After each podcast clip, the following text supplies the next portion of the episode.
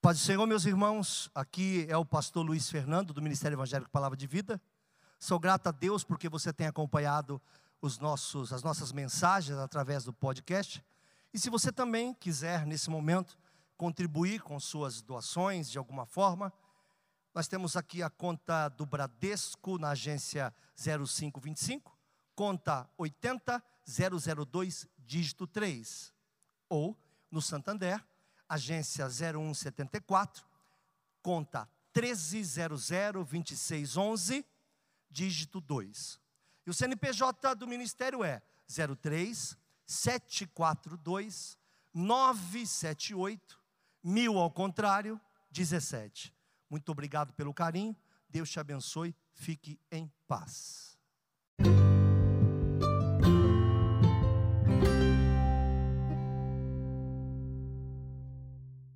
Duas coisas me deixam profundamente preocupado na igreja. As duas pontas, a igreja deveria partir do pressuposto que ela é equilibrada e deve lutar por esse equilíbrio, não por qualquer tipo de perfeição, porque isso é utopia. Então nós temos primeiro aqueles que são pentecostais, mas que viram neopentecostais e que exageram e ministram um triunfalismo exacerbado, exagerado, em que Cristo não é o centro, mas o ser humano é o centro. Você é, você pode, você vê, você não é pobre porque você não quer, porque crente não é pobre, porque Deus não quer você nessa casa, porque Deus. E nada disso é verdade. Ah, pastor Luiz, é assim. A Bíblia diz: Eu posso todas as coisas naquele que me fortalece. Leia bem o texto. Paulo está dizendo: sei ter, sei não ter sei ter em abundância e sei ter, sei ter coisa alguma.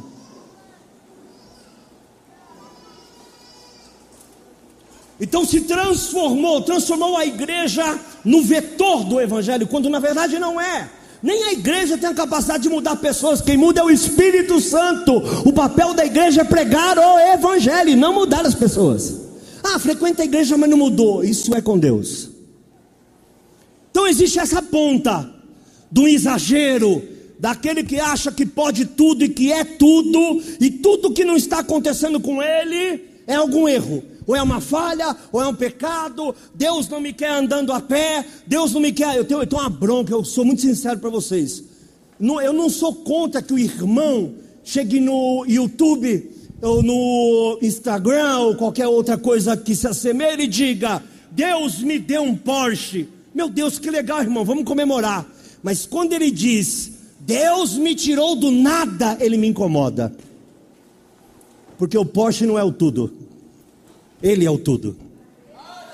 Deus é o Deus de quando você anda a pé na chuva. E é o mesmo Deus de quando você anda no carro importado ou um carro simples. Então Deus não me tirou de tal lugar. Deus era comigo em tal lugar, caminhou comigo até aqui e chegou comigo até aqui. Não é nem mais Deus, nem menos Deus do que era. Nem eu sou abençoado porque tenho algo e não era abençoado porque não tinha. Isso não é verdade. Posso todas as coisas naquele que me fortalece. Ele me fortalecendo, eu sei ter. Ele me fortalecendo, eu sei não ter. Felicidade para algumas pessoas é pegar na mão e dizer: Eu te amo. Pessoas são extremamente felizes tendo muito pouco. Então, se coisas é o nosso alvo, Deus não deveria ser o nosso Deus. Escolhe um outro Deus. Se não dá para servir a dois senhores, olha, a Bíblia só diz de dois senhores. A Bíblia chama o Senhor de Senhor e não chama nenhum outro Deus de Senhor, só o dinheiro. Então, quem que Deus vê como rivalização dele? Um outro Deus? Não. O diabo? Não. Hoje, o dinheiro. Deus disse não pode servir a dois senhores. Então, ele não chama outra coisa de senhor. Ele não diz que o diabo é um senhor não é rival de Deus. Na verdade, não será derrotado, já está derrotado.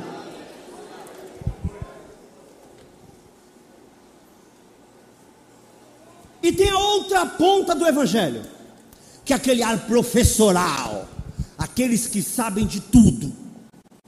A árvore até diz que é uma coisa, mas a vida pessoal diz em outra. E que leva o evangelho para uma outra ponta. Deus não é assim, não sei o que, e acabam deixando a fé de lado e acabam parando de profetizar sobre a vida das pessoas, acabam parando de usar a fé para algo porque acham que tudo que elas estão passando é Deus. Ora, se tudo que elas estão passando é Deus, por que tem uma série de textos que Deus manda você fazer algo contra aquilo que você está passando? Te dou um exemplo. Todo mundo foca no minha graça te basta. Paulo orou três vezes para Deus para ser curado da sua doença. Deus respondeu: Paulo, minha graça te basta. O que, que a gente prega? Minha graça te basta. Mas quem lembra que ele orou três vezes? Se não era nem para orar nenhuma vez, por que orou três? É porque ele sabia que existem coisas que vão sair da nossa frente quando nós oramos. Ele sabia que existem coisas que são. E eu quero perguntar a esses professores, não estou falando de teologia nem de pastor, não. É, são aqueles que acham que qualquer coisa está errado na igreja. Quero te fazer uma pergunta. Senhor professor, me ajude. Quando eu sei que o problema é pessoal, quando eu sei que o problema é físico, quando eu sei que o problema é emocional, quando eu sei que o problema é demoníaco, quando eu sei que é uma aprovação que Deus permite e quando eu sei que é apenas uma barreira imposta pelo diabo. Responda-me se você puder. Então não adianta apontar um erro se você não sabe absolutamente nada sobre a solução. Então, quando se fala de fé, nós não estamos querendo dizer com isso que você vai sair daqui e vai chover ouro na sua cabeça. Não. Mas já oramos aqui e apareceu ouro na boca de uma irmã. Por quê? Não sei. Fabiturar os dentes de ouro. Por quê? Não sei. Mas alguém orou por isso.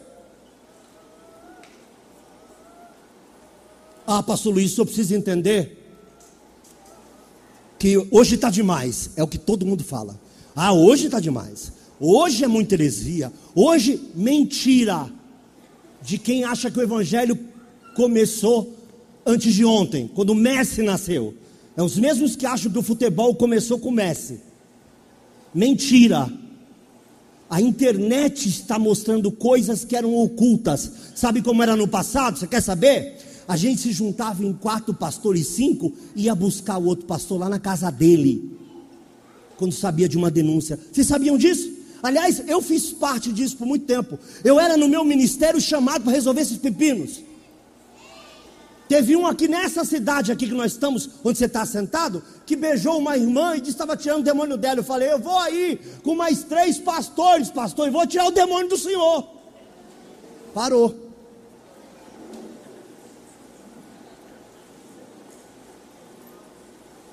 Imagine isso na internet hoje.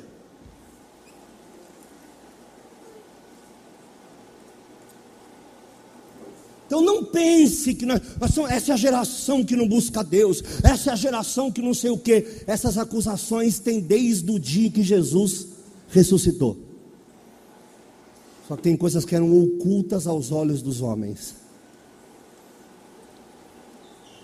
Então nem nós estamos numa ponta em que eu sou o centro de todas as coisas e nem sou um cara frio que não entendo que a fé move montanhas. E é sobre isso que nós queremos falar essa noite. Deus ainda faz. Olha, irmãos, vou contar uma coisa para vocês. Estava conversando isso com o pastor Samuel, ficamos quatro horas no telefone. Sabe quantas vezes alguém diz assim para nós? Sabe aquela oração inicial do culto? Sei eu estava doente fui curado. Esses dias, um irmão aqui da igreja atendeu no, no, trabalho dele uma pessoa, e lá se descobriram que os dois eram crentes, ou a pessoa era, eu não sei os detalhes, e ela disse: Conheço tua igreja? É, da onde?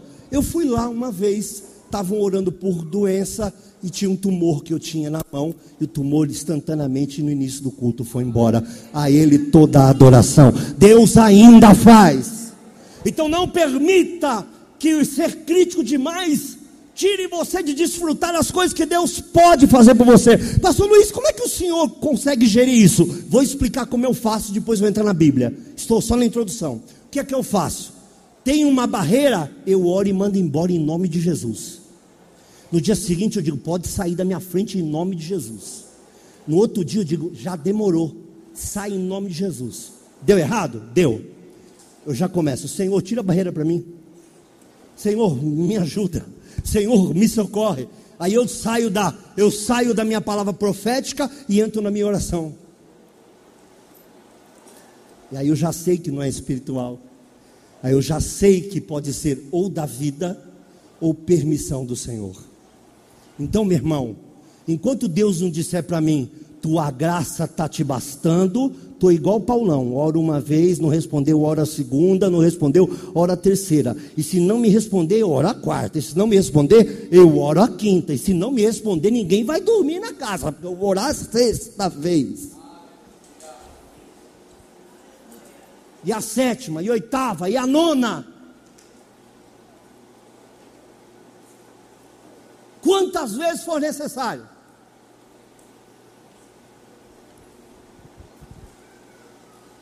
Ah, mas pastor, Naamã foi curado no sétimo mergulho, amém? Por que não foi direto para o sétimo? Por que o sétimo não foi o primeiro?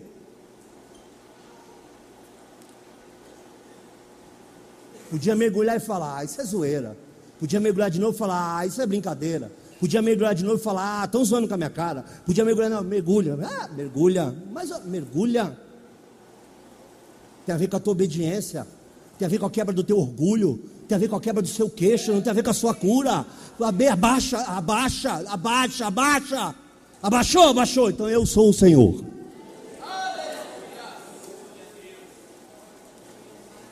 E tem coisas sobre isso que eu nem posso pregar. Lucas capítulo 8, eu não estou preparado para pregar algumas coisas para vocês, eu preciso me preparar mais. Eu sou fraco. Lucas 8, a partir do versículo 23. Tem coisas que eu não posso pregar para vocês sobre propósito de Deus. Então eu, eu, me incomodo. Agora a moda, sabe qual é a moda? A moda é: o avivamento só vem se. É porque a igreja vive de moda. Presta atenção. Há cinco anos atrás a moda era identidade. Tudo era identidade. Identidade. Com essa identidade. Há oito anos atrás a moda era a mesa. Tudo é a mesa, a mesa, a mesa, a mesa. Eu, eu, o bom de ser pastor há muito tempo é que a gente vê tudo isso passar tudo isso passar. Uma pastora famosa que todos vocês conhecem, há 20 anos atrás dizia: o último avivamento de Deus e a onda de Deus é o G12. Aí arrumaram uma divisão lá dos 12 com 5. Pelo menos ela não errou, foi o último mesmo. Agora já está pregando uma outra coisa que diz o que ela pregava. Então, meu irmão, o evangelho não tem modismo, é puro, é seco, é simples. Você pede, acredita e Deus faz. E se Ele não fizer, Ele é Deus, glorificado seja o nome dEle. Não preciso ter medo. Hoje em dia você tem que se policiar para falar em outras línguas, para glorificar, para orar por um enfermo, Qualquer coisa que se faz tem um professorzão olhando para nossa cara. Algum crente que acha que sabe de tudo, sabe o que acontece no Brasil, sabe o que Deus está fazendo no Brasil, sabe o que Deus está fazendo na política, sabe o que Deus está fazendo, sabe tudo. O que é que você sabe? Eu não sei nada. Eu sei que eu sou peregrino em terra estrangeira. Que eu sou cidadão do Brasil e celestial. Se me faltar o chão de baixo, não falta a casa que Ele preparou para mim lá em cima. Quer vivamos, quer morramos. Diz assim o texto: vou ler e venho ministrando. A introdução é maior que a ministração. A gente tem que tomar muito cuidado com esse julgamento excessivo. A gente pega um pastor lá que faz alguma coisa na internet engraçada, né? Outro dia eu vi um outro lá que está puxando a espada para outro. Eu digo, Jesus, ah, é um herege. Não sei se ele é um herege ou se ele é um não instruído. ou se ele é um menino que foi obrigado a começar na fé, ou se é alguém que estava lá na igreja, o pastor caiu, foi embora e abandonou a igreja na mão dele, não tinha nem estrutura, eu não sei, eu já passei por isso. Já me colocaram para dirigir, dirigir uma igreja com 700 pessoas, com dois anos e pouco de crente, já passei por isso. Todo dia tinha um problema inédito para mim, porque para mim tudo era inédito. Eu não sei, é fácil a gente falar, sair vomitando coisas como se a gente, Deus houvesse. Não, meu irmão, o Evangelho é simples. As coisas ocultas pertencem a Deus e pronto. O que está revelado, está revelado na palavra e é para nós glorificado seja o nome do Senhor. Vamos ser atentos a essa palavra, vamos se alimentar dessa palavra, vamos orar, vamos pedir, vamos clamar e Ele faz aquilo que Ele tiver que fazer. Não precisa inventar coisa. Então inventam coisas e coisas e mais coisas, e a igreja fica confundida com tanta besteira. Já percebeu que todo mundo que critica a igreja não posta um pedacinho de alguma coisa boa de qualquer lugar? Já percebeu? Há três anos atrás, minha surpresa, eu chego e vejo um vídeo de um pastor dizendo que as chuvas que acabou com Minas Gerais era culpa da igreja de lá. Eu digo, é, cara pálida, você é de Brasília. Você é de Brasília, pastor. Pensa na sucursal do inferno. Então toda a corrupção de Brasília é culpa da sua congregação. Então não falamos aquilo que nós não sabemos. O que é que eu devo fazer? Orar, jejuar, ler a palavra como foi ministrado, não ter o coração dividido, adorar o Senhor quando tiver no tempo que eu queira, adorar o Senhor quando eu passar por coisas que eu não quero passar, e no meio da tempestade me levantar como profeta e dizer, Senhor, eu estou aqui, eu profetizo vida, eu profetizo mudança, eu profetizo, ah, mas se Deus não fizer, se Deus não fizer a minha parte, eu já fiz, a Ele honra, glória, louvor e adoração, porque o não de Deus também é resposta.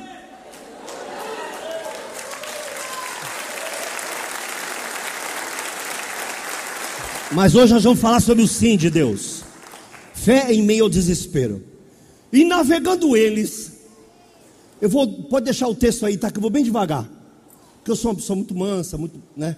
Vagarosa, bem equilibrada, bem. Ensinando o pastor Claudio dando umas aulas com o Claudio estou achando ele muito impulsivo ultimamente.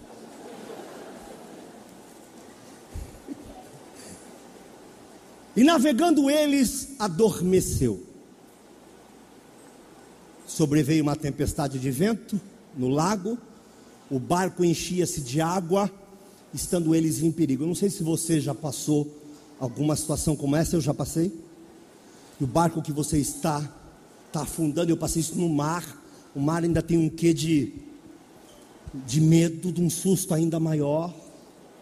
Eu passei isso e tinha um buraco no barco e eu fiquei de joelho com o meu dedo no buraco que tinha no barco para parar de entrar água, para ver se a gente chegava em terra, conseguimos chegar numa praia. Foi uma alegria o dia, uma alegria, foi uma, uma pesca maravilhosa. Assim. Já passei por coisas parecidas. Fica tranquila, Daisy. Você não vai passar por isso. Fica tranquila, tá bom? Ensaia, Daisy. Antes de ir no cruzeiro, passa a catraia umas 40 vezes. Assim. Tempo tá ruim, vai para catraia. Ah, tempestade, vai para catraia. Eu ouço as coisas deles, eu sou doente, não esqueça disso. Sobreveio uma tempestade de vento no lago, o barco se enchia de água, estando eles em perigo. Então era um perigo real. A Bíblia diz que eles estavam em perigo, amém? Olha o que acontece. Chegando-se a ele, o despertaram, dizendo: Mestre, estamos perecendo. Eles estavam perecendo ou estavam em perigo?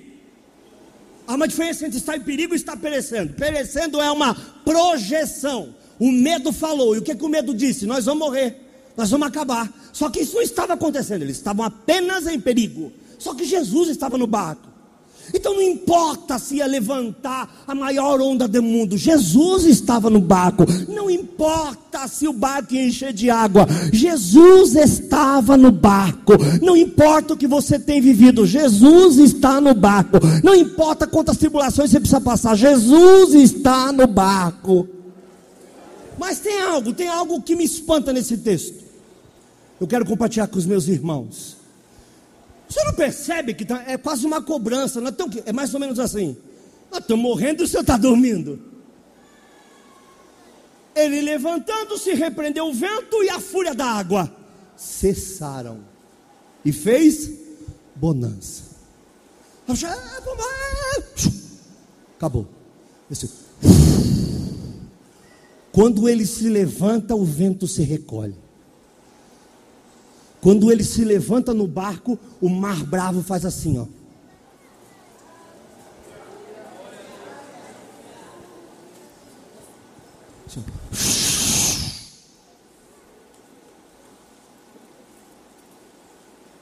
O texto podia parar aí, mas o texto me incomoda porque ele não para aí. Versículo seguinte: e disse-lhes: Onde está a vossa fé?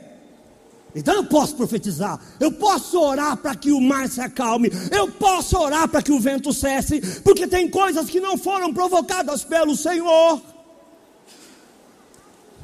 são ou naturais, ou da vida, ou do mal, mas eu, como autoridade na minha casa, governo na minha casa, posso me levantar como servo e serva do Senhor e dizer: Aquieta-te, mar, cala-te, vento. Só que ele fez uma pergunta diferente. Ele não disse, por que vocês não repreenderam? Ele, ele já deu o nome da doença. Ele disse: em algum momento vocês deixaram a fé de vocês em algum lugar. Vocês não estão sofrendo com vento. Vocês não estão sofrendo com tempestade. Vocês estão sofrendo por falta de fé. Quando Jesus pergunta: Onde está a vossa fé? Eles temendo, maravilharam-se, dizendo uns aos outros: Quem é este? Que até o vento e a água manda e lhe obedece. Sabe qual é o nome desse? Quem é esse? Quem? Você. Jesus estava no seu papel. Jesus estava no papel dos discípulos ali. Jesus não disse, que bom que vocês me acordaram. Quando for assim, me acorde antes. Quando for assim, me chame. Não, ele disse: aonde está a vossa fé? Porque vocês mesmo não fizeram.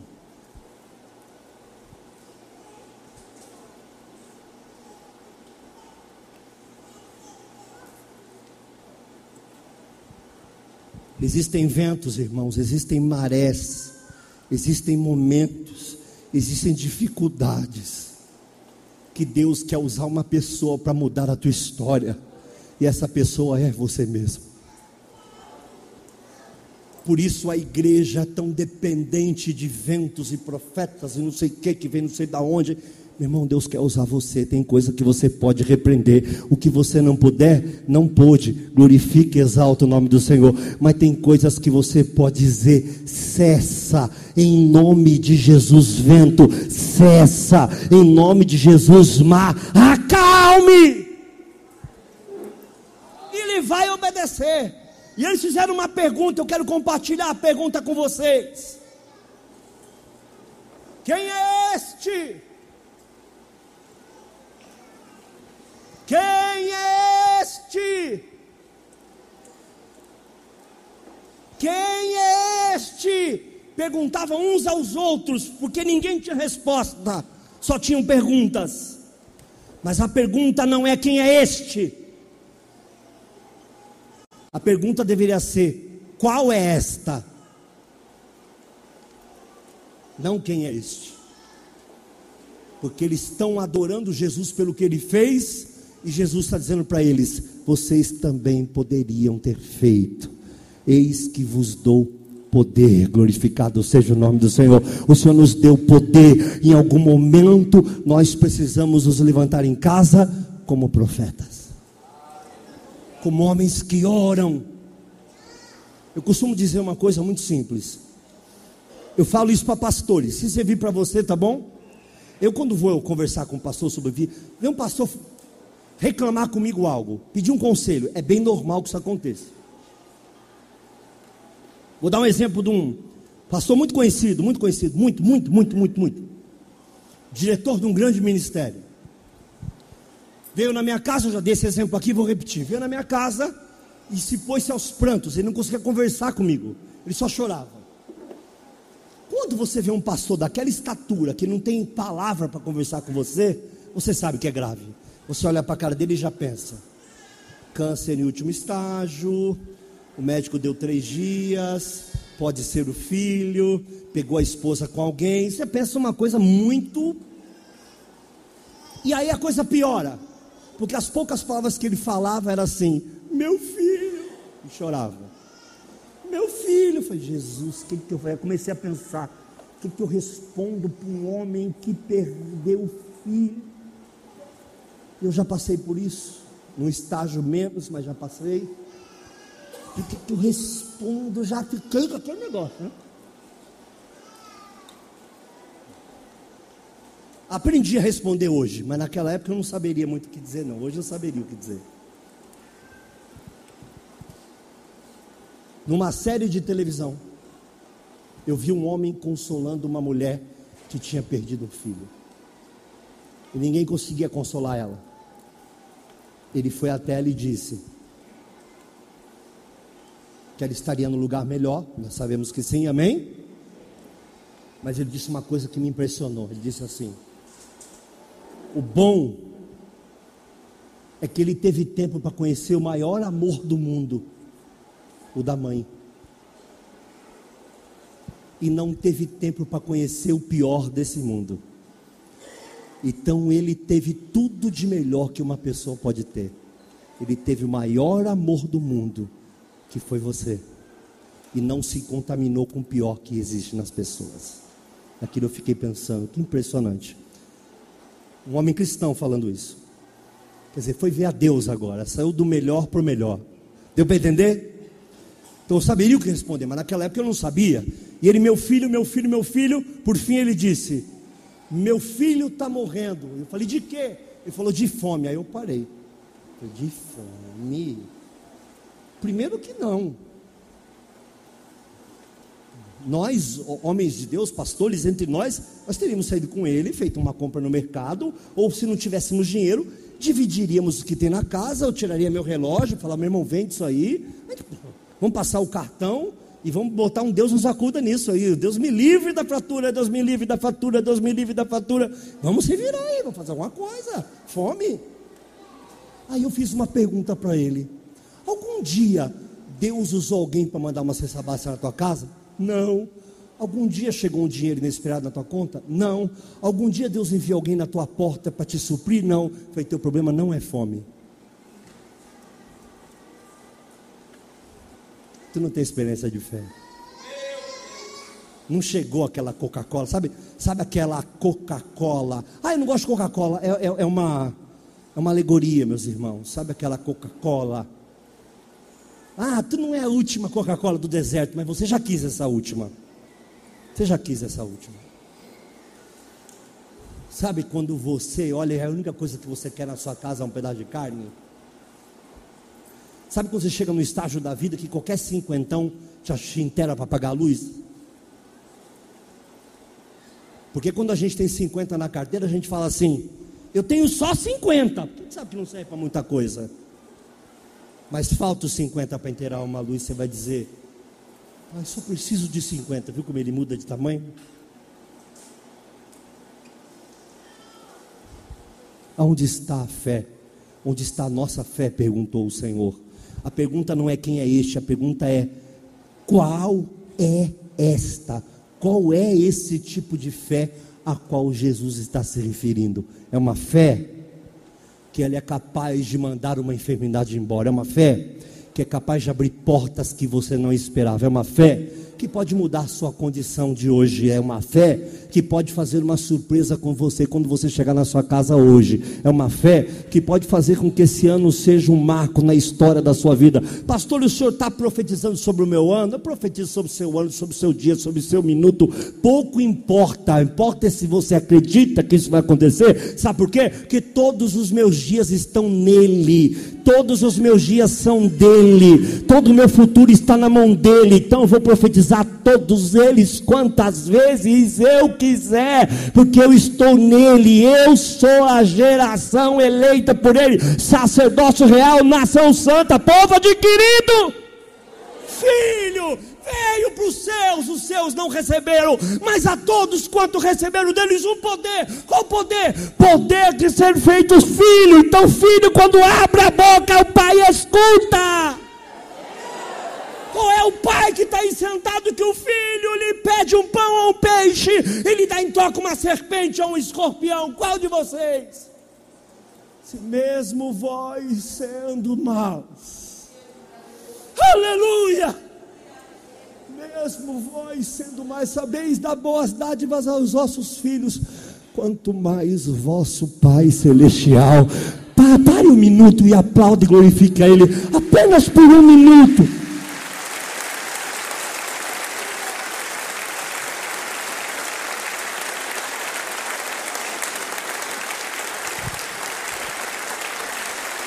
Agora nós temos na igreja evangélica do Brasil fiscal de oração.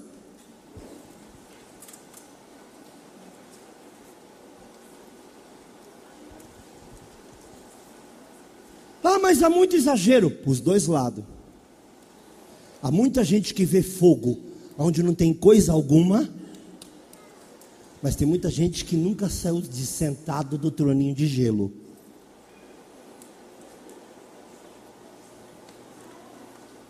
Nós precisamos ter e crer nas experiências com Deus. Eu aprendi com Deus coisas que eu tenho até vergonha. Foram maravilhosas, mas me confrontaram. Eu fui orar por um pastor na Santa Casa que estava morrendo. Quando eu olhei para o pastor, falei: Deus, demorou. Tá é morto já, não é que vai morrer. Já era. Ele queria me ver, não conseguia falar pediu para mim ir lá orar por ele, porque acreditava que eu ia orar por ele e ia ser curado. Quando eu bati o olho nele, eu disse, rapaz, acredita que tu vai morrer mesmo? Quando eu vi, sabe uma caveira, tudo comido, tudo. Eu olhei aqui, negócio tão ruim no coração, de Jesus, eu vou orar, tu já leva agora, você está na minha frente, arranca logo. Orei por ele. Ligava para a mulher dele, como é que ele está? Melhorando. Como é que ele está? Melhorando. Ah, passou o senhor por ele. Não, não, não tem nada a ver com isso não. Muito pelo contrário, eu queria mesmo que Deus levasse. Não tem nada a ver com isso não. Foi sua fé? Nem, nem participo do testemunho dele eu. Foi melhorando. Voltou a falar. E quando ele voltou a falar, ele reuniu o médico e a família. Na madrugada ele disse: Senhor, o senhor pode me visitar. Quer me levar? Eu estou pronto, me leva agora. Mas se quiser fazer um milagre, aonde eu pisar nesse mundo, eu vou falar que o Senhor faz. A luz invadiu ao, ao lugar que ele estava. Ele não conseguia olhar aquela luz e ele ficou pensando se ele ia ser levado. E o Senhor disse para ele que o ia curar. No dia seguinte ele melhorou. No dia seguinte, então nem toda cura é instantânea. No dia seguinte ele melhorou, melhorou, melhorou, melhorou e roda o mundo inteiro contando esse testemunho. Glorificado seja o nome do Senhor. Deus faz. Deus faz. Deus faz, irmãos. O Senhor não mudou. Então não tenha medo de pedir, não tenha medo, Deus não se preocupa com um monte de fiscal. Todo mundo sabe o que é, todo mundo sabe que é avivamento, todo mundo. Vou te contar o que é, que é avivamento. Quer saber o que eu acho que é avivamento? Eu falo, pastor Luiz, você está falando besteira. Então vou falar minha besteira. Vou te contar o que é avivamento. Avivamento não é coletivo. Assim como o incêndio não começa por inteiro. Deus só precisa de um. Que se quebrante, que se derreta, que o busque como ele fosse o seu tudo, como já não quisesse mais coisa alguma que não fosse ele, esse vai pegar fogo, e todo mundo que estiver do lado dele vai pegar fogo, e todo mundo da comunidade dele vai pegar fogo, as coisas vão acontecer. Fé chama fé, que chama fé, que chama fé, que chama fé, que chama fé, até que começa a explodir. Pode ser uma canção pode ser um ministro de louvor, pode ser um pregador que começa, que começa, mas não será exclusivo de uma pessoa, porque essas coisas já aconteceram no Brasil. Ah, quando vai ter avivamento? Muitos aqui não sabem, já tivemos vários avivamentos. Talvez não seja o último, o grande avivamento antes da vinda de Jesus? Provavelmente não. Você não depende do status da igreja para ter o seu avivamento, o seu reavivamento, a sua mudança, a mão de Deus te tocando, a glória de Deus sobre a tua família.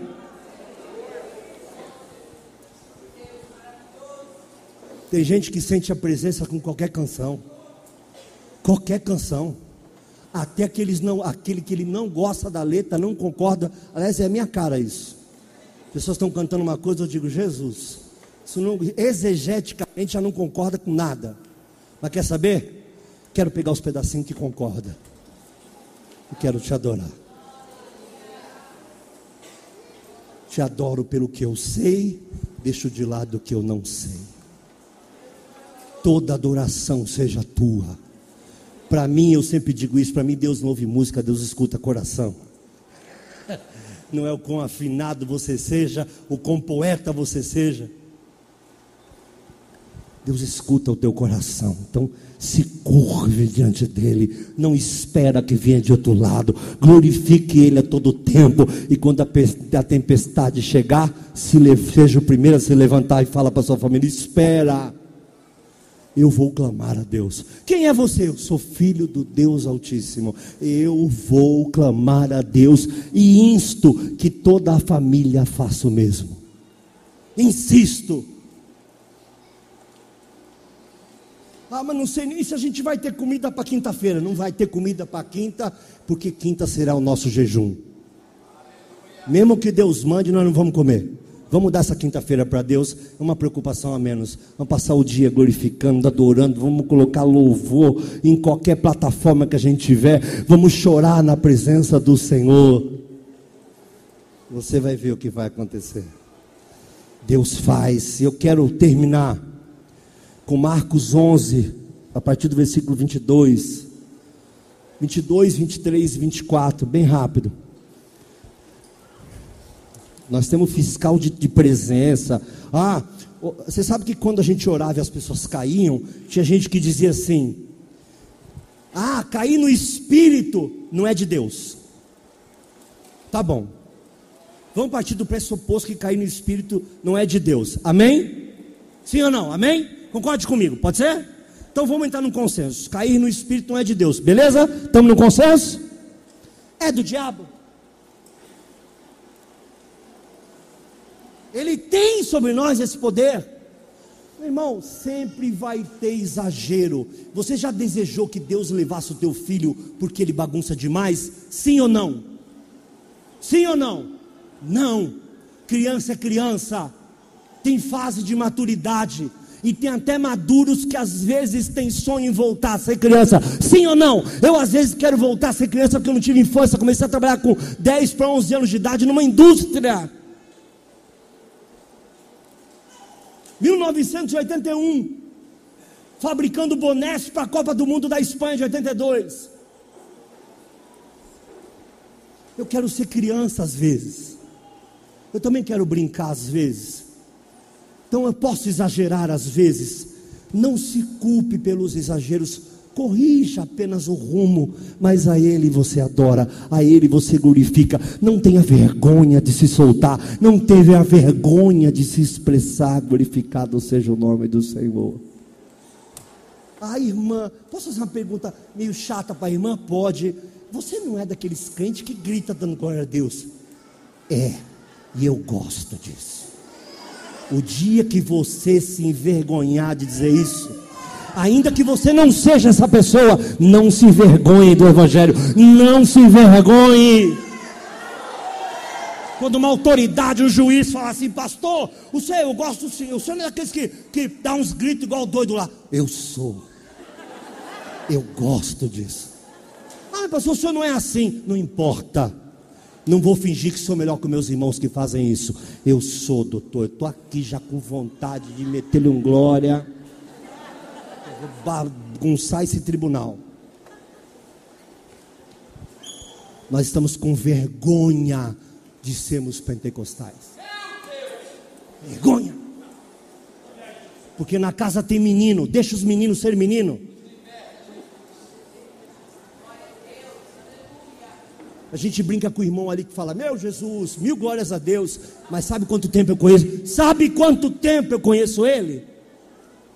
O tempo que eu sou pastor. E ele a vida inteira. Tirando os problemas que possa ter tido em sua vida pessoal, que eu não me intrometo.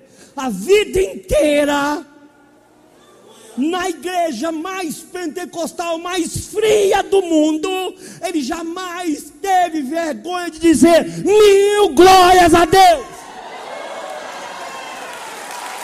Jamais. Jamais.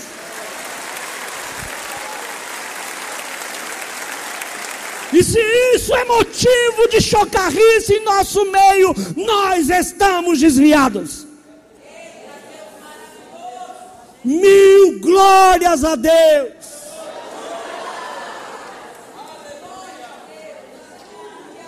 Mil glórias a Deus Pai, Filho e Espírito Santo. Aleluia.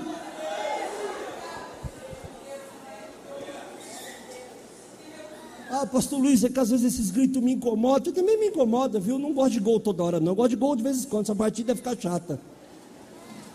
Já gritou gol?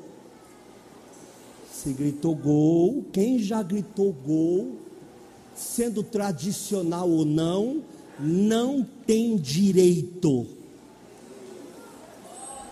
Se você já gritou gol na sua vida, não tem direito, não é dever, é direito de se manifestar contra alguém que grite glória.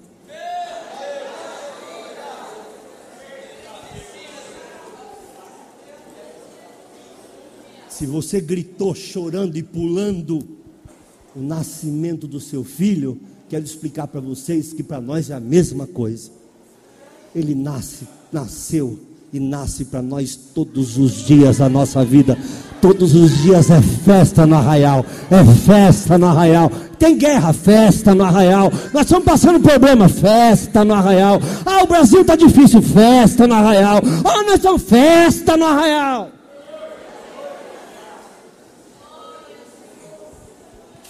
Ah, eu não vou viver de glória a Deus, aleluia. Vai. Vai. Pode fazer cortezinho e zoar na internet. Vai. E esses professores que falam isso não conhecem a Deus.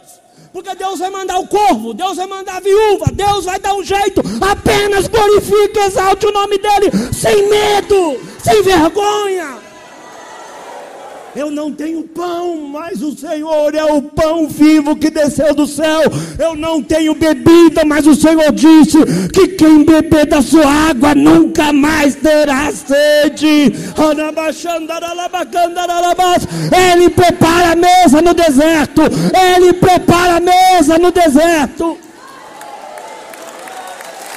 Aleluia.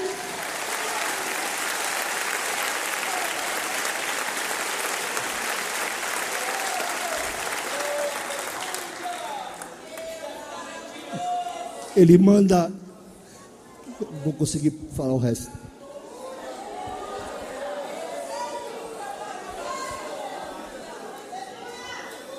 Elias estava mal. Elias estava mal por causa de Jezabel. Ele resolve fugir. Fica muito mal. Ele vai embora. Deus manda um anjo alimentar ele.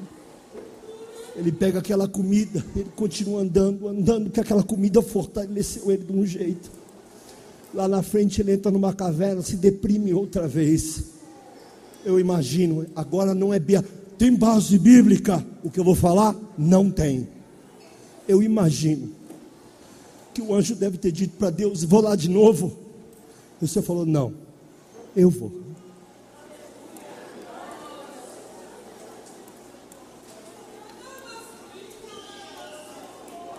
Chega lá na caverna. Ele fala assim: Elias, você está fazendo aí, Elias? Sabe qual a importância de uma pessoa para Deus? O Evangelho não está centrado na importância que você tem, na importância que Jesus tem. Mas ele foi lá, Elias.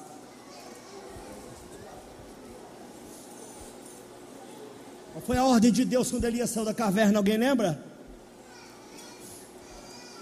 Volta pelo teu caminho. Você só está assim, Elias, porque saiu do teu caminho. Você sabe qual era o caminho, você teve experiência no caminho, você sentiu a presença no caminho, você conheceu ele no caminho e agora resolveu fazer o seu próprio caminho.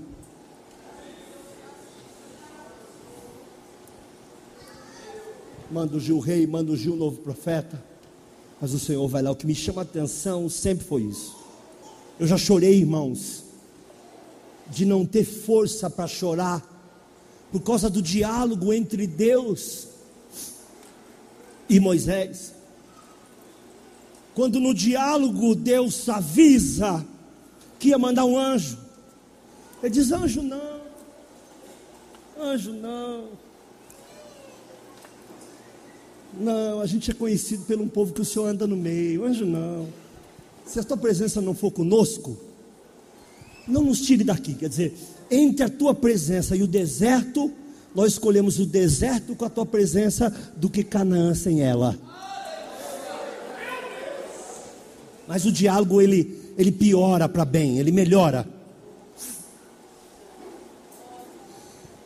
Quando ele percebe que o que Deus está falando de verdade era: eu sempre quis estar no meio de vocês, mas vocês me rejeitam, vocês erram, vocês falham.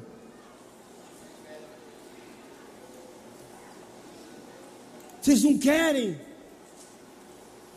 Ele fala: Senhor, eu posso te fazer um rogo, uma súplica, me mostra a tua glória. Falou: Não posso. Se você ver a minha glória, você vai morrer, filho. Mas olha que coisa linda. Estamos falando com Deus, gente. Estamos falando de Deus. Aqui na rocha tem um lugarzinho. Vai ter só um vãozinho. E eu vou desfilar para você. O quê? Vou desfilar para você. Você não vai ver meu rosto. Coloca a mãozinha e passeia para ele. Não viu Canaã, mas viu a Deus. Não entrou na terra prometida, mas foi embora com o prometido. Nem o corpo dele se viu até hoje.